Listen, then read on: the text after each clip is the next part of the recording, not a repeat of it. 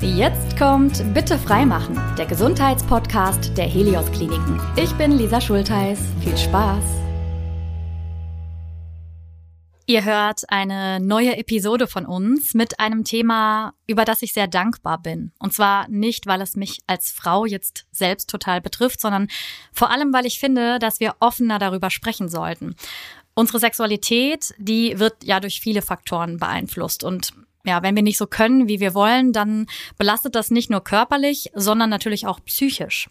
Aber es gibt Hilfe, denn Erektionsstörungen, die lassen sich wirklich gut behandeln. Und damit herzlich willkommen. Ich freue mich, dass ihr heute zuhört. Auch heute habe ich natürlich einen Gast. Er kommt aus dem Helios Klinikum Bonn-Rhein-Sieg. Deswegen herzlich willkommen auch an Sie, Omar Magairi. Ja, vielen Dank für die Einladung. Ich freue mich hier zu sein, mit Ihnen über das sensible, aber auch wichtiges Thema zu sprechen. Absolut. Sie sind Oberarzt der Urologie, das heißt, äh, Sie unterstützen auch Männer, ja, die mit Impotenz oder wie wir im medizinischen sagen, mit einer erektilen Dysfunktion zu tun haben. Und das kommt deutlich häufiger vor, als wir denken, oder? Absolut, absolut. Wenn wir über Zahlen sprechen, dann haben wir weltweit gibt es mehrere Studien, eine aus Köln und eine aus den USA, aber äh, grob geschätzt insgesamt 150 Millionen weltweit betroffen. Mhm. Prozentual wäre insgesamt 19 Prozent zwischen 30 und 80 Jahre alt. Die Inzidenz natürlich steigt im Alter. Bei den Jüngeren haben wir natürlich in der Gruppe zwischen 30 und 40 2,3 Prozent aber auf der anderen Seite zwischen 70 und 80 fast über die Hälfte, also 53 Prozent, leiden an einer Form von erektilen Dysfunktion. Also etwas, was im zunehmenden Alter dann echt nochmal erheblich genau. mehr, mehr die Rolle spielt. Genau mhm. richtig, genau richtig. Nähern wir uns vielleicht erstmal so ein bisschen auch dem Begriff, was ist erektile Dysfunktion genau? Was passiert da im Körper? Genau, also es gibt auch mehrere Definitionen äh, für die erektile Dysfunktion oder für die Impotenz. Was kann man aber auch so definieren, ist eine Erektionsschwäche, die länger als sechs Monaten bleibt oder anhält und führt dazu, dass der Geschlechtsverkehr in 70 Prozent der Fälle oder der Zeit gestört wird. Mhm. Das heißt, wenn man einen schlechten Tag hat und das beste Stück nicht mitmacht, heißt nicht automatisch, ich leide an erektile Dysfunktion. Das muss mindestens sechs Monate lang dauern und oft hervorkommen, mhm. um zu sagen, ich leide an einer erektilen Dysfunktion. Mhm. In der Vorbereitung äh, habe ich natürlich ein bisschen recherchiert und ich habe mich tatsächlich gefragt, ob das in Anführungsstrichen, kann man das jetzt so sagen, ein rein männlicher Begriff ist. Wissen Sie, was ich meine? Also ich habe mich gefragt, gibt es das auch bei der Frau, die erektile Dysfunktion, oder spricht man dann eher von sexuellen Funktionsstörungen? Das sind zwei unterschiedliche Sachen. Also es gibt natürlich die große Gruppe ist sexuelle Dysfunktion oder Problematik und unter anderem ist die erektile Dysfunktion. Aber da die Frau keinen Penis hat und keine Erektion bekommen hat, das ist tatsächlich, betrifft nur die Männer. Mhm. Aber andere Krankheiten wie Libidoverlust oder sexuelle Dysfunktion können sowohl Frauen als auch Männer betreffen. Aber wenn wir über die Erektion sprechen, natürlich ist logischerweise nur der Mann betroffen. Mhm. Jetzt haben Sie gerade die Antwort schon ein bisschen vorweggenommen, weil ich mich gefragt habe, so gelegentliche Erektionsprobleme sind ja total normal. Wenn es sich dann häuft, Sie hatten gerade diese sechs Monatsgrenze mhm. genannt, würden Sie sagen, das ist der Punkt, wo dann auch der Gang zu Ihnen als Arzt Sinn ergibt? Oder würde das auch vorher schon Sinn ergeben, wenn man das Gefühl hat, hm, ich fühle mich unwohl, das stimmt irgendwie wohl nicht so ganz? Genau, also man muss mindestens sechs Monate haben und öfter. Und das Entscheidende ist ja nicht, ob die Erektion gut oder nicht. Entscheidend ist das Endergebnis. Wie ist mein Sexualleben? Wie ist das Geschlechtsverkehr? Mhm. Ist das gestört? Mhm. Äh, bin ich oder auch meine Partnerin damit nicht zufrieden? Dann äh, sollte man einen Arzt suchen, weil das ist letztendlich auf Dauer störend fürs Lebensqualität. Nicht nur für den Mann, auch die Partnerin. Und das darf man auch nicht vergessen. Die Partnerin ist auch Teil von diesem Akt. Wenn sie nicht zufrieden ist, dann sollte man äh, den Weg zum Arzt suchen. Mhm. Das ist äh, gut, dass Sie das so ansprechen. Da kommen wir nämlich zum Schluss auch nochmal drüber, weil wie Sie schon sagen, ähm, ich glaube, es ist etwas, was man vielleicht am liebsten im Alleingang klären möchte, aber ist natürlich nicht äh, so sinnvoll, weil es auch eben äh, jemand anderen betreffen kann, sozusagen. Absolut. Ich finde es immer selber sehr hilfreich, wenn ich besser verstehe, wo liegen die Ursachen, wie hängen die Dinge in meinem Körper zusammen, wie genau ist das bei Erektionsstörungen, wodurch können die auftreten? Genau, es gibt mehrere Faktoren, damit man die versteht oder die Ursache versteht, muss man verstehen, wie die Erektion funktioniert. Ja, ich sage immer den Patienten, es gibt fünf Dinge, die müssen stimmen, sogenannte fünf Säulen der Erektion. Wenn eine Säule nicht da ist, dann fällt der, nicht der Dach, sondern der Penis runter. Mhm. Also fünf Dinge müssen stimmen, dann klappt die Erektion. Und wenn eine nicht stimmt, dann leidet man an einer erektile Dysfunktion. Und dann können wir einmal durchgehen. Das Ganze beginnt im Kopf. Ne? Im Gehirn gibt es ein Erektionszentrum. Da beginnt bei sexueller Stimulation.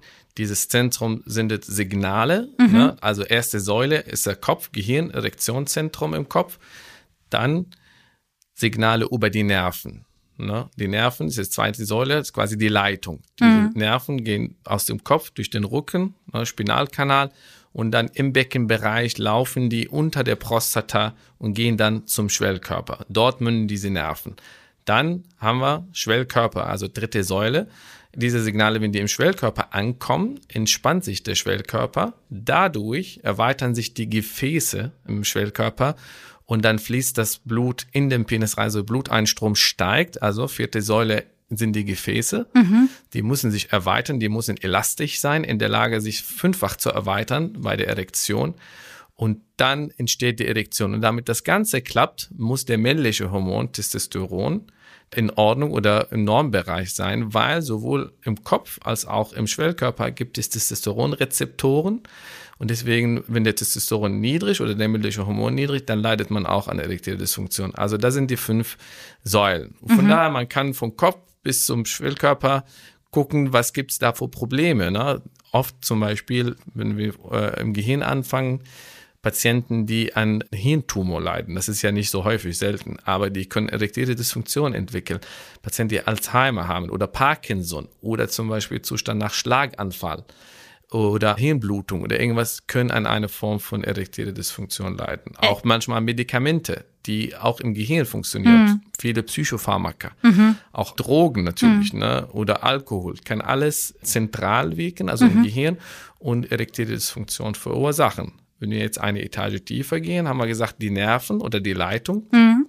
Nervenkrankheit, wie MS zum Beispiel, oder wenn man Rückenmarkverletzung durch eine Trauma oder wie auch immer oder ausgeprägte Bandscheibenvorfallen manchmal, weil der Nerv wird auch dadurch gestört, zusammengedrückt, mhm. kann man auch eine erektile Dysfunktion entwickeln. Ja. Dann, ja. Ja, ich finde es total spannend. Also allein schon, wie das zusammenhängt und mir war dieser Vorgang auch gar nicht klar, wie viele ja. Bereiche da alle involviert sind sozusagen und was auch, ich sage ich mal, als Vorgang zusammenpassen muss damit es dann eben Klar. so ist, wie es sein soll. Weil ich glaube, im Alltag denken wir ganz oft, dass viele Vorgänge unseres Körpers total selbstverständlich sind und funktionieren. Ne? Ja, man denkt immer, das Problem wird nur im Penis sein und ja. der Penis ist der alleine oder der Einzelkämpfer bei der Erektion. Ist ja. es nicht. Eigentlich, der ist nur der letzte Organ, der liefert. Aber eigentlich, das ist ein komplexer Prozess. Beginnt, wie gesagt, im Kopf ja.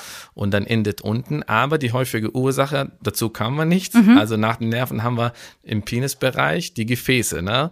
Wenn die Gefäße im Penisbereich nicht elastisch genug, wie viel andere Krankheiten, Herzkrankheiten oder Diabetes mellitus, also Zuckerkrankheiten, und die verkalkt, das kann auch zur erektilen Dysfunktion führen. Und das ist die häufigste Ursache der erektilen Dysfunktion. Mhm. Gefäßprobleme, die entstehen durch Rauchen, Herzprobleme, äh, wie gesagt, Zuckerkrankheiten. Mhm. Ja. Und dann, was wir auch vergessen haben, Patienten, die Operation äh, hatten im Beckenbereich, Prostata, Indarmoperation, mhm. da können die Nerven auch äh, verletzt, äh, verletzt sein, werden mhm. oder genau Mitleidenschaft gezogen. Mhm. Und dann, was passiert? Die Signale kommen mhm. im Penis nicht an. Ne? Dann haben wir auch natürlich die Krankheit, die zu Testosteronmangel oder Mangel des männlichen Hormons führen, wie zum Beispiel Entfernung des Hodens, weil der Hoden ist der, ne, der Ort, wo Testosteron produziert wird, oder nach Bestrahlung oder andere Krankheiten. Ne? Das sind generell, aber die häufigste Ursache, sagt man, sind Gefäßprobleme. Mhm. Und deswegen sagt man, die Penisgefäße sind die Herzantennen ne, oder die Antenne für die Herzgefäße. 20 Prozent der Patienten, die Herzprobleme haben, wird das erst beim Urologen festgestellt, weil der Patient hat eine, eine Form erektile Dysfunktion, mhm. geht zum Urologen und dann sagt, fragt der Urologe, okay, waren Sie schon mal beim Kardiologen? Wurde schon mal das Herz untersucht? Sagt er nein. Und dann dadurch entdeckt man auch Herzprobleme. Also die sind zusammen verbunden und häufig die Ursache für die Herzkrankheit sind die gleichen oder selben Ursachen für die erektile Dysfunktion. Also das heißt, ähm, finde ich spannend, weil ich habe in einer anderen Folge auch drüber gesprochen, da war es eben auch so, dass viele Parallelerkrankungen auch irgendwie da zusammenhängen und das nicht ein alleiniges Symptom oder Vorkommen ist sozusagen. Ne? Genau. Und jetzt sind wir natürlich trotzdem sehr auf der körperlichen und auch auf der pathologischen Seite. Wie ist das denn, was die Psyche angeht? Ja, Gerade wenn wir beim Thema Gehirn sind, als erstes Signal, als Schaltzentrale. Richtig. Inwiefern spielt das eine Rolle? Das ist eine große Rolle und wir haben jetzt die ganze Zeit nur über die organische erektile Dysfunktion. Es gibt natürlich die andere Gruppe, die psychogene erektile Dysfunktion. Ja. Wir sehen als Urologen die oder behandeln wir die organische erektile Dysfunktion, aber natürlich darf man die psychogene erektile Dysfunktion nicht unterschätzen. Das Ganze, wie gesagt, beginnt im Gehirn und es gibt viele psychologische Denkmuster, führen auch zu erektiler Dysfunktion wie Angst, Selbstvertrauenproblem, Überforderung. Das führt zu Sympathikus-Überaktivität. Ne? Mhm. Ne? Wir haben im Körper das Sympathikus und parasympathische System. Ne? Und bei der Erektion wird das Parasympathische aktiviert. Mhm. Und diese ganz psychologische Denkmuster, Angst und so weiter, aktiviert genau das Gegenteil des Sympathikus. Und deswegen haben die erektile Dysfunktion. Mhm. Und das ist das Erste, was wir unterscheiden müssen zwischen ist das eine wirklich organische oder eine psychogene. Mhm. Weil dann, wenn wir vermuten, das ist kein organisch oder ein organisches Problem ausgeschlossen, dann wäre der Sexualtherapeut, also eine Psychologe, der spezialisiert auf Sexualtherapie, wäre dann dran. Mhm. Und das darf man nicht unterschätzen, vor allem bei jungen Männern. Mhm. Also unter 40 Jahre, die Hälfte von den erektilen Dysfunktionen sind eigentlich nicht organisch, sondern psychogen. Und die darf man nicht unterschätzen. Kann ich mir vorstellen. Wahrscheinlich auch, weil wir, finde ich, in einer Zeit leben, wo Social Media, Bodyshaming, Performance-Druck wohl sowas einfach eine Rolle spielt. Ne? Das steigt, das sehe ich auch permanent in der Sprechstunde. Und wie gesagt, merkwürdig, das ist immer junge Leute, mhm. die kommen, haben Druck, mhm. vergleichen immer mhm. mit was sie im Internet sehen und denken, oh, ich bin nicht gut genug. Ja. Und das führt zu Angststörungen bei denen und erektile Dysfunktion. Mhm. Ja? Weil wenn der Kopf nicht mitmacht mhm. und nicht 100 Prozent da ist, mhm. dann klappt das nicht. Klar. Dann die Signale verlassen den Kopf gar nicht. Ja, ne? ja. Wenn ein Patient jetzt zu Ihnen in die Sprechstunde kommt, vielleicht machen wir es noch mal ein bisschen bildlicher. Wie genau läuft so eine Untersuchung ab? Genau. Das erste, was man machen muss, der Patient kommt in der Regel angespannt, ein bisschen besorgt, ein bisschen so schämt sich. Da muss man Stress wegnehmen. Und mhm. der ein bisschen ein cooler Spruch, dass er sich öffnet, ne? Und wäre immer natürlich gut, wenn die Partnerin dabei ist. Das mhm. ist sehr hilfreich. Weil als Betroffener hat genug und die Partnerin hilft in dem Fall, erzählt wichtige Informationen, übernimmt manchmal kurz das Gespräch. Also das ist immer sehr das ratsam, wenn der Patient zum Arzt geht, dass er seine Partnerin mitnimmt. Dann beginnen wir wie immer mit der allgemeinen Anamnese. Man muss mal die erektile Dysfunktion analysieren, also mhm. Sexualanamnese. Ist das wirklich eine erektile Dysfunktion? Wann tritt die auf? Wie, wie lange ist sie da? Ist die zum Beispiel situationabhängig? Ne? Ist das zum Beispiel und nur unter der Woche schwierig und am Wochenende oder im Urlaub alles top? Ne? Mhm. Da kann man zum Beispiel schon ahnen, ah, das ist organisch oder das ist psychogen. Wenn okay. einer sagt zum Beispiel, ich habe das nur, das Problem unter der Woche nach der Arbeit klappt's nicht, dann ist es stressbedingt, das ist nicht mehr organisch, weil mhm. wenn es im Urlaub klappt, das heißt, die Gefäße, die Nerven funktionieren. Ne? Mhm. Und dann sucht man nach anderen Risikofaktoren, Krankheiten, Medikamente der Patient nimmt, Rauchen spielt eine riesengroße Rolle, haben wir auch vergessen, Alkohol und so weiter. Und dann, wenn wir mit der Anamnese fertig sind, kann man in der Regel sage 80 Prozent der Diagnose erreichen, mhm. durch, alleine durch Anamnese. Weil okay. dann weiß man, okay, da gibt es anhand von organisches Problem mhm. oder psychologisches Problem. Mhm. So. Dann geht man zu der Untersuchung, allgemeine Untersuchung. Dann legen wir lokal, der Penis wird untersucht. Und dann machen wir sogenannte, als dritter Schritt, die Ultraschall der Penisgefäße. Die mhm. muss man untersuchen. Mhm. Weil, wie gesagt, die häufigste Ursache liegt in den Gefäßen des Penis. Das heißt, nochmal kurz den Step zurück. Wie kann ich mir das vorstellen? Sie tasten den Penis ab sozusagen? Genau, da guckt man nach lokalen Problemen. Also mhm. erstmal allgemeine Untersuchung, weil, wie gesagt, das Problem kann nicht im Penis sein, sondern im Kopf. Mhm. Also neurologische Untersuchung wird gemacht, die Nerven werden untersucht, die Drüsen werden untersucht, Schilddrüse, Prostata wird untersucht. Allgemein Checkup wird schnell gemacht und dann gehen wir lokal zu dem Penis. Es gibt viele Krankheiten, die im Penis auch auftreten, sorgen dafür, dass der Schwellkörper sich nicht entspannt, wie zum Beispiel Penisverkrümmung oder Mhm. Endoratio-Penisplastik. Das kann man alles lokal untersuchen. Und dann werden die Gefäße des Penis untersucht. Ne? Und zwar im Schlafen und im erregierten Zustand, weil wenn der Patient kommt und er hat keine Erektion, die Penisgefäße sind kollabiert leer, kann man sie nicht genau untersuchen. Wir müssen im erregierten Zustand gucken, was da los ist. Okay. Und dann, was wir machen, da kriegt der Patient eine Spritze, klingt furchtbar, aber das ist in der Regel kaum spürbar, also in einem kleinen Nadel, spritzt man ein Medikament in den Schwellkörper. Die Idee, ich überspringe die Nerven und gehe ich direkt in den Penis und initiiere eine Erektion, eine künstliche Erektion. Okay. So. Im normalen Fall, wenn die Gefäße in Ordnung sind, sollte eine Erektion entstehen. Wenn nicht, dann sagen, hm, das Problem dann ist in den Gefäßen. Ja. Und dann, danach machen wir eine Ultraschalluntersuchung. Und da messen wir genau, wie ist die Durchblutung im Penis, wie ist der Flussgeschwindigkeit. Ne? Dann kann man, okay, sagen, ja, schwarz auf weiß, wir haben ein organisches Problem. Oder die Gefäße sind in Ordnung, das ist alles top. Das heißt, hm, da muss man gucken, ist das wirklich ein organisches Problem oder psychologisch oder vielleicht sind die Nerven, ne? weil die Signale kommen nicht an. Das heißt, dann würde ich wieder in die Neurologie geschickt werden, Nein, oder? das machen wir dann selber. Okay. Na, meistens hilft die Anamnese. Keiner entwickelt einfach neurologische Probleme ohne andere Symptome, ohne Geschichte. Meistens sind Patienten nach einer Operation, wenn einer zu mir kommt und sagt, ja, ich hatte zum Beispiel eine Prostata-Entfernung oder eine Innendarmoperation und vorher war alles top, nach ist schlecht, dann untersuchen wir trotzdem die Gefäße, aber da hat man im Hinterkopf schon, ah, da könnten die Nerven verletzt sein. Okay. Und dann weiß man schon, und dann leitet man danach die Therapie ein. Aber Nerven verletzt klingt nach etwas Irreversiblem, oder?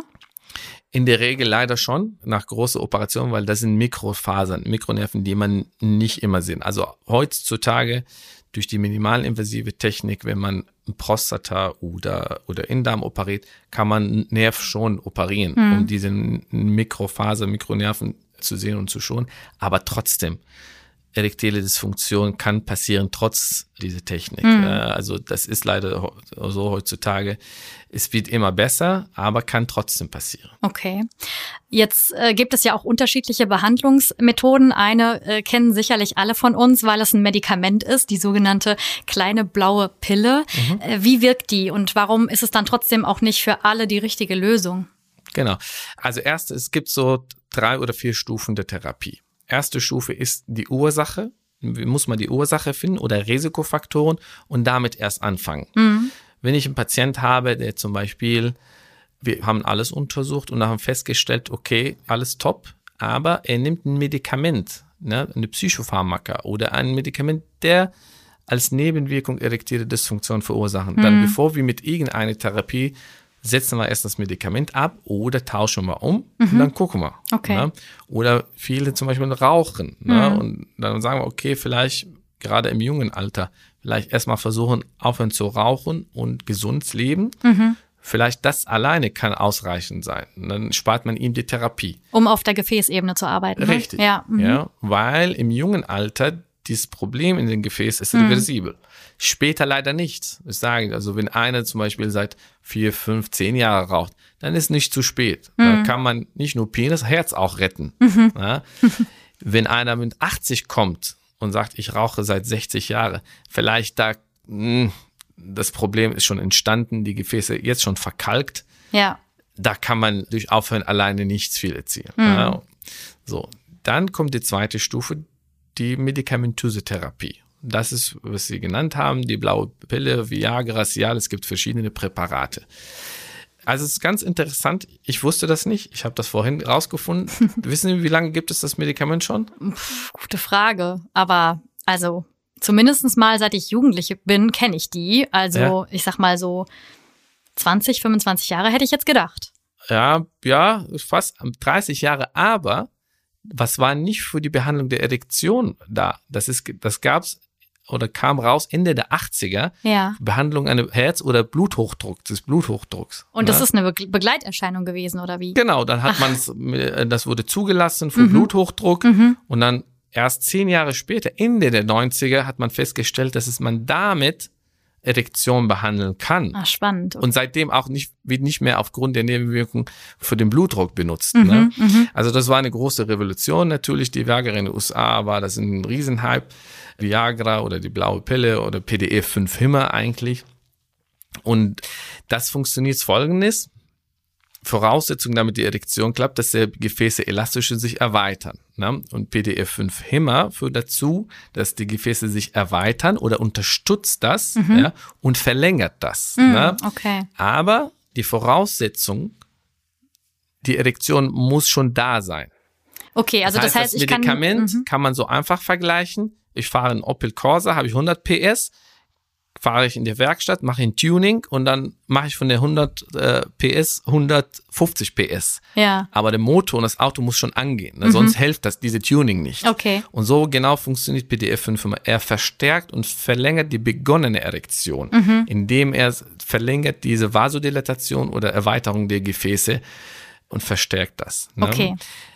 Das verstehen leider viele falsch. Auch ärztliche Kollegen verschreiben das und der Patient wird nicht aufgeklärt, wie er das nimmt. Das ist ja. natürlich frustrierend, wenn man irgendwie denkt, man wirft sich jetzt eine Pille ein und danach ist irgendwie alles toll. Das, genau. Ja. Also von alleine die Pille macht nichts. Ja. Ich hatte Patienten, ja, hilft nichts, mhm. bringt nichts. Wie haben sie es eingenommen?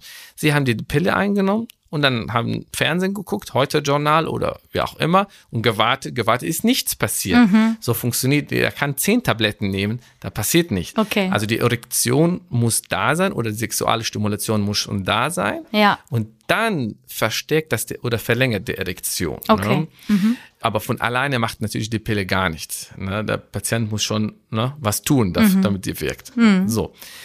Und deswegen, wenn einer aber Probleme hat, dass zum Beispiel die Signale nicht im Schwellkörper ankommen oder die Erektion gar nicht, null, dann bringt in der Regel die Pille auch nichts. Mhm. Ne? Aber die hilft häufig, weil, wie gesagt, meistens haben wir Gefäßprobleme. Mhm. Und da kommt ein bisschen Verstärkung, ein bisschen Schub, dann wird die Erektion besser. Wie lange kann man sowas dann oder sollte man sowas nehmen? Ja, also in der Regel kann man das immer nehmen, vorausgesetzt, das Herz in Ordnung ist weil wenn einer eine instabile Herzkrankheit hat oder Herzinfarkt in den letzten sechs Monaten hat oder nimmt bestimmte Medikamente, Nitrate fürs Herz, mhm. dann ist das kontraindiziert, weil diese Viagra wirkt überwiegend im Gefäß, also lokal, im Penis meine ich, erweitert, aber kann auch systematisch wirken und den Blutdruck senken. Mhm. Von daher, da muss man erstmal das Go vom Arzt haben und nicht alleine nehmen, vor allem wenn man herzkrank ist. Aber wenn man herzgesund ist, dann darf er das ohne Bedenken nehmen und hat in der Regel weniger Nebenwirkungen. Mhm. In der Regel hilft das vor ein paar Monate, Jahre. Mhm. Ja.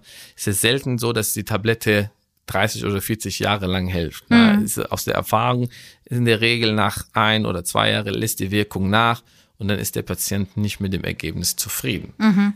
Dann steigt man auf die zweite Stufe der Therapie, lokale Therapie. Das heißt, man geht nochmal direkt zum Schwellkörper. Mhm. Und da haben wir verschiedene Varianten.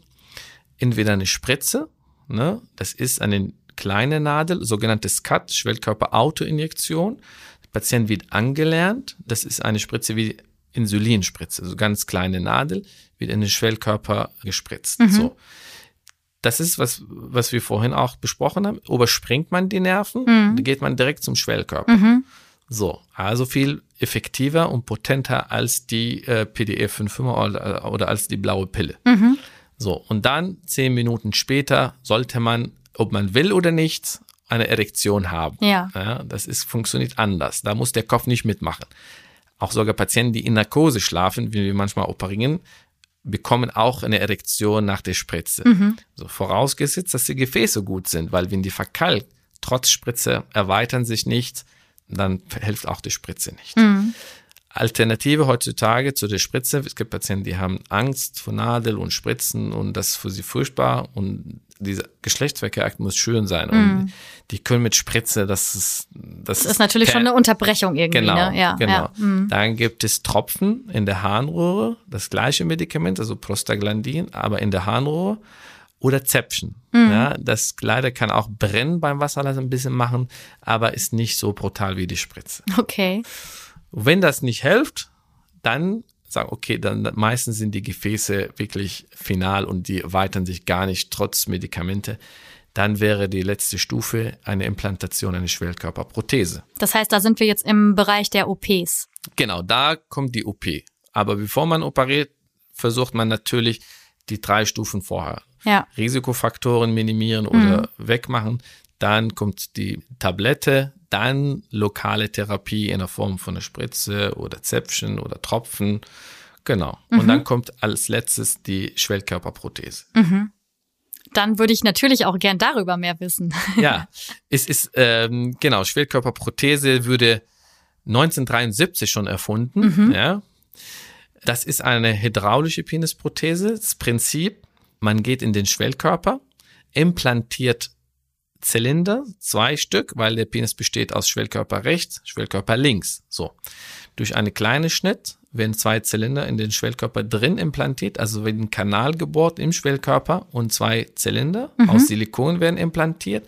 Diese zwei Zylinder sind mit einer Pumpe verbunden, die wird im Hohensack platziert unter mhm. der Haut.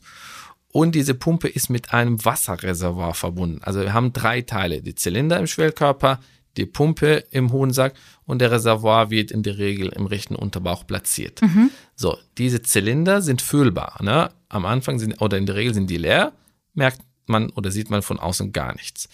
So, bei Bedarf druckt der Patient auf die Pumpe von außen, also durch die Haut. Dann pumpt man das Wasser vom Reservoir rein in diese zwei Zylinder. Mhm. Dann werden die mit Wasser gefüllt dementsprechend steht der Penis. Dann hat man eine Erektion, die man selber aber steuern kann durch die Pumpe. Das wäre jetzt meine Frage gewesen, ob man da auch so ein bisschen Kontrolle drüber hat, sozusagen. Hat, muss man sogar. Also, das wäre schwierig, glaube ich, sonst genau. für beide Seiten. Ja. Richtig, hat ah. volle Kontrolle ja. durch Pumpen. Der kann auch äh, die Erektion selber steuern, wie hart der Penis sein soll. Mhm. Wenn er einmal oder zweimal pumpt, dann hat er eine halbe Erektion, dann mhm. pumpt er nochmal, mhm. dann werden die richtig mit Wasser gefüllt, dann hat er eine volle Erektion. Mhm. So, und das ist alles hydraulisch. Ne? Wenn er fertig ist, gibt es auf der Pumpe einen seitlichen Knopf, drückt er einmal, mhm. öffnet ein Ventil und dann läuft das Wasser zurück in den Reservoir und schlaft dann der Penis. Mhm. Ne? Das ist ganz einfach und easy zu bedienen.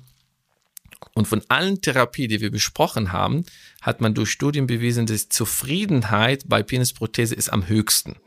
Also ist aber Penisprothese auch gleich Penispumpe? Ist das das gleiche? Ist das gleich, okay, genau. Weil ich kannte nur den Begriff. Deswegen. Also gibt es äh, Schwellkörperimplantat oder Penisprothese oder ja. Penispumpe. Mhm. Es gibt natürlich die Vakuumpumpe, ist ja was anderes. Es ist ja andere Therapie, mhm. hat nichts mit der OP oder mit der Penisprothese zu tun. Mhm.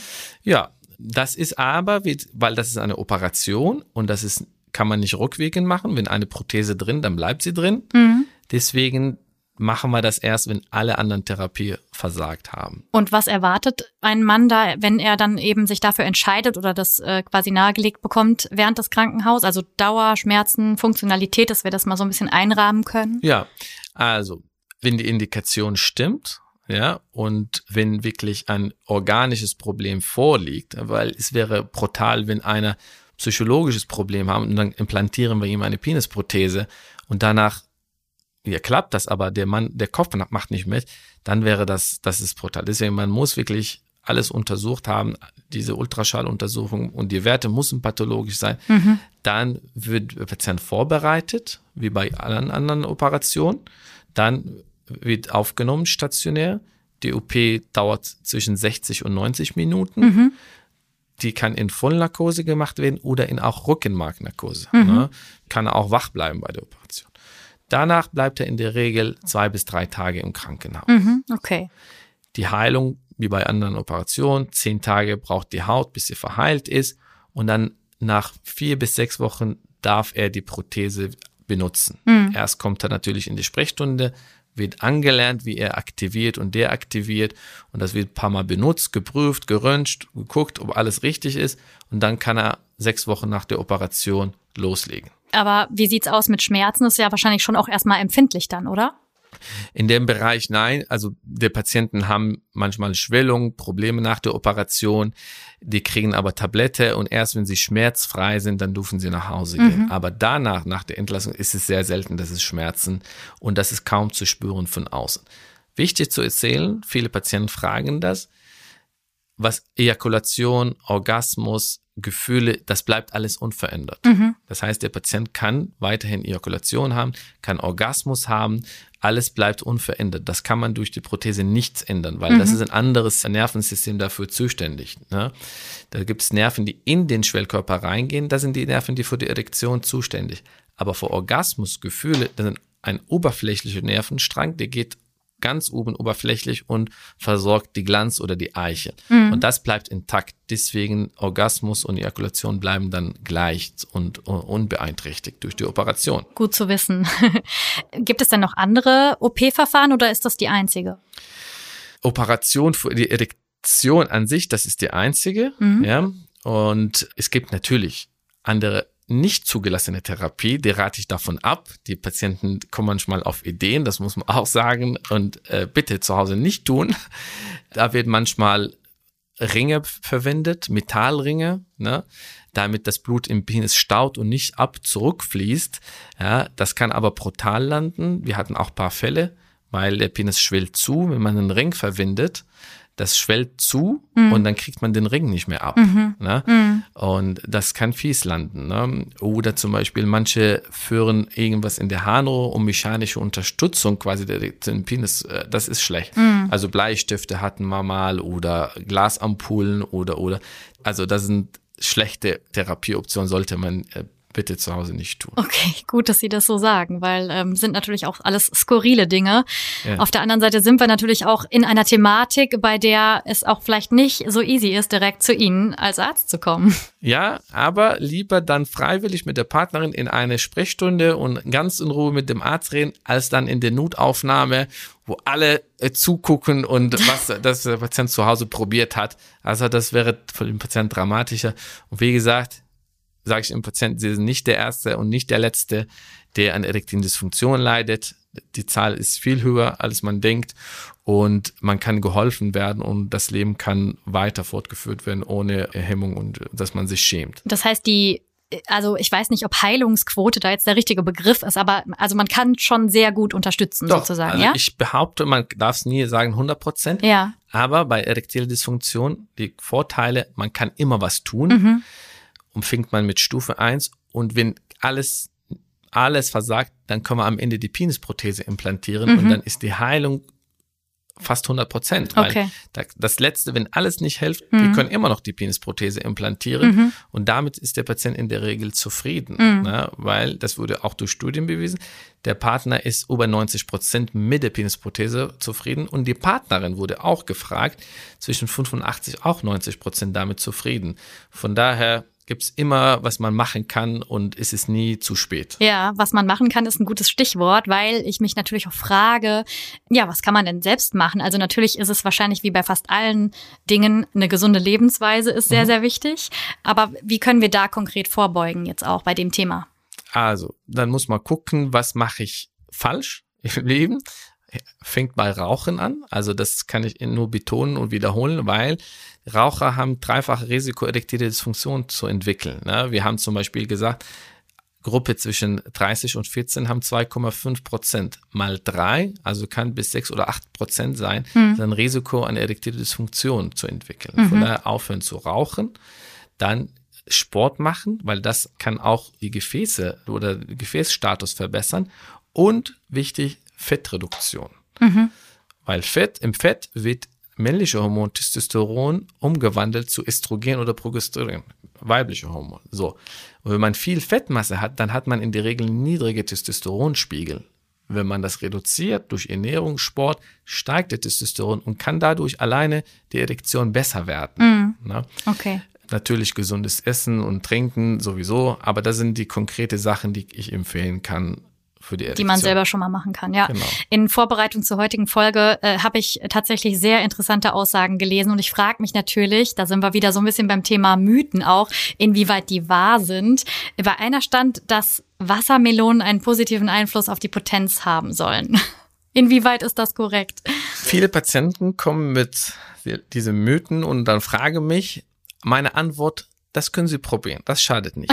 Aber ob das in Studien untersucht, glaube ich nicht. Okay. Na, Ja. Alle Medikamente oder Therapieoptionen, die wir vorhin genannt haben, wurden durch randomisierte Studien untersucht. Das heißt, man hat zwei Gruppen gehabt.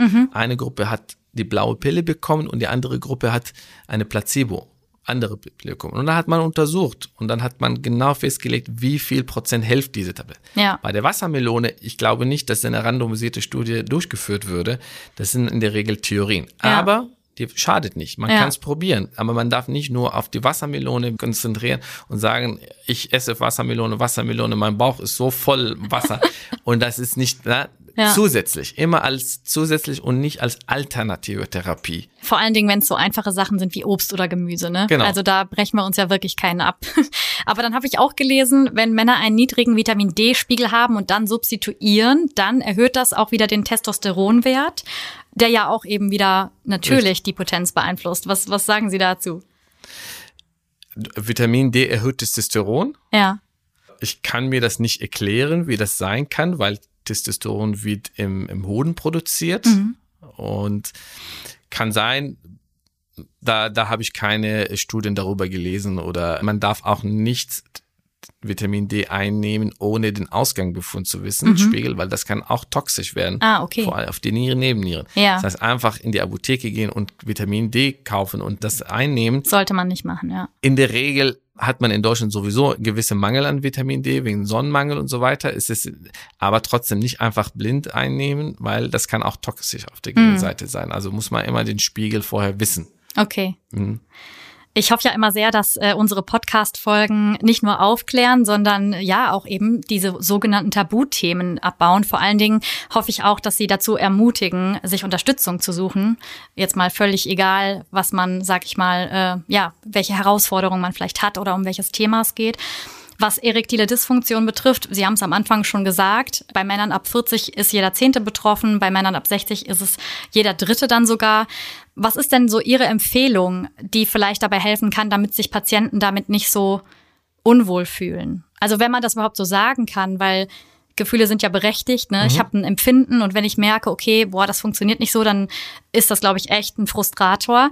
Aber diese Hürde, dann auch wirklich zu Ihnen zu kommen, wie kann ich die überwinden oder was können Sie da Ermutigendes sagen?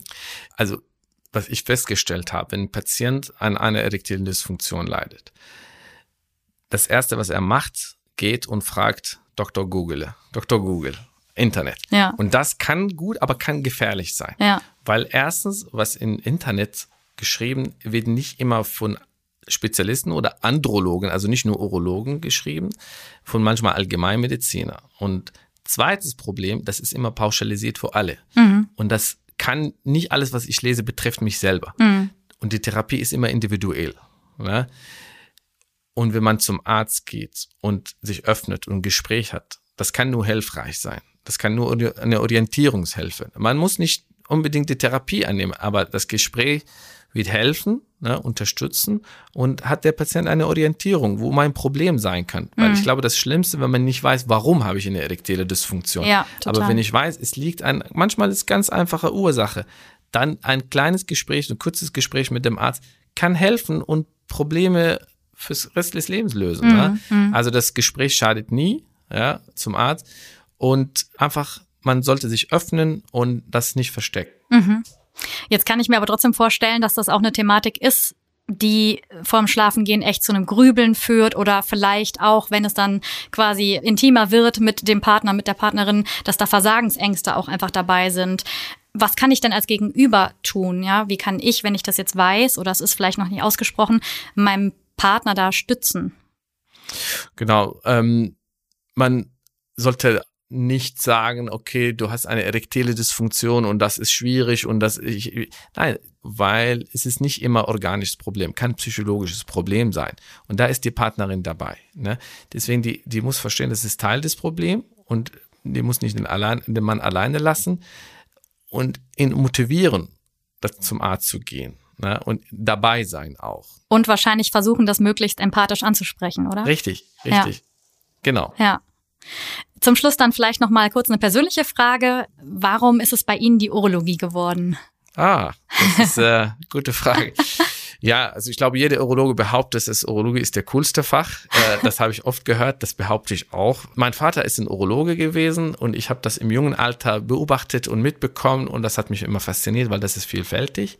Ja, wir reden jetzt heute über die Erektion, erektile Dysfunktion und ich kann vielleicht in einem anderen Podcast über Krebstherapie in der Urologie oder das ist deswegen vielfältig und ist ein operatives Fach mhm. und auch konservatives Fach. Also man kann Krankheiten mit Medikamente behandeln und kann, wir können auch operieren. Und deswegen, wir haben eine Kombination zwischen Chirurgie und innere Medizin und das wurde auch bewiesen, die Urologen sind am meisten innovativ in der Medizin. Echt? Was sie in den letzten 20 Jahren entdeckt haben. Das muss ich nochmal prüfen. Das die, ist ja eine gewagte Aussage. Die, die Penisprothese allein ist eine große Innovation. Ja. Mm, ne? Mm. Und auch die robotische Chirurgie, die minimalinvasive Verfahren, da sind immer mal vorne. Ja deswegen fand ich immer faszinierend und innovativ und deswegen habe ich für Urologie entschieden. Kann ich nachvollziehen, finde ich total spannend und wir haben auch noch eine Folge zu Robotik in der Urologie. Dementsprechend ja. können wir da sicherlich gut anknüpfen. Wissen Sie, wer ist der erste Urologe in der Geschichte? Weiß ich nicht. Leonardo da Vinci. Ah, okay. Ja, ja gut, dann macht es total Sinn. Leonardo äh, da Vinci in der, ist ja keine Urologin, ist ein Künstler, aber der ist der erste, der die Erektion verstanden hat mhm. und hat das gezeichnet. Und der Erste, der gesagt hat, nee, vor seiner Zeit hat man geglaubt, dass die Erektion entsteht durch Luft. Also wird Luft in den Penis gepumpt, mhm. innerlich, und dann entsteht die Erektion. Mhm. Dann hat Leonardo da Vinci als Künstler gesagt, hm, wieso wird der Penis dann von außen rot oder der Eichel wird rot? Das ist Blut. Und der Erste, der das gezeichnet hat und die Schwellkörper gezeichnet hat, War das er. ist eine Erektion steht durch Steigung des Bluteinstroms in den Penis. Und deswegen für mich, der erste Urologe war Leonardo da Vinci und das ist äh, was Besonderes. Spannend, dann weiß ich auch, warum der OP-Roboter so heißt. Das war mir vorher dann nicht klar. Dann haben wir auch den Roboter, den da Vinci. Also, ja, genau. Dann noch die allerletzte Frage. Wofür sind Sie denn so in Ihrem Klinikalltag dankbar? Dankbar, wenn ich einen Patient, der entweder die letzten fünf Minuten oder Minute vom Gespräch oder am Entlassungstag Mhm. Wenn ein Patient in meine Sprechstunde habe und er steht auf und bedankt sich und ich sehe das in seinem Auge, dass er geholfen wird, ne? oder am Entlassungstag, wenn er sich bedankt, dass er sein Leiden weg ist und der fühlt sich gut und guckt in die Zukunft, das ist viel wert. Springt dann sozusagen über die genau. Dankbarkeit, ne? Richtig. Schön. Diese ja. positive Feedback, äh, wenn man einem Menschen hilft. Ja. Vielen, vielen Dank fürs Sehr Teilen, gerne. für diesen Einblick in Ihren super spannenden Fachbereich. Vielen Dank für die Einladung nochmal und ich hoffe, dass das, was wir besprochen haben, viel ein oder andere hilft. Das hoffe ich auch. Omar Magaire, Oberarzt aus dem Helios Klinikum in Bonn. Dankeschön. Vielen lieben Dank. Danke auch an euch, dass ihr zugehört habt heute. Wenn euch die Folge gefallen hat, dann freuen wir uns natürlich über eine Bewertung oder euer Feedback. Ihr könnt uns über die Podcast-Kanäle einmal bewerten oder ihr schreibt uns ganz einfach über Social Media an. Nächstes Mal geht es um Bauchschmerzen bei Kindern. Die leiden nämlich leider öfter darunter und die Ursachen können, hm, wie so oft, sehr, sehr vielfältig sein. Was Eltern also lieber nicht tun sollten und was dagegen sehr, sehr gut hilft, das besprechen wir dann in der kommenden Folge. Reinhören lohnt sich. Bleibt gesund und bis ganz bald. Das war Bitte freimachen, der Gesundheitspodcast der Helios Kliniken.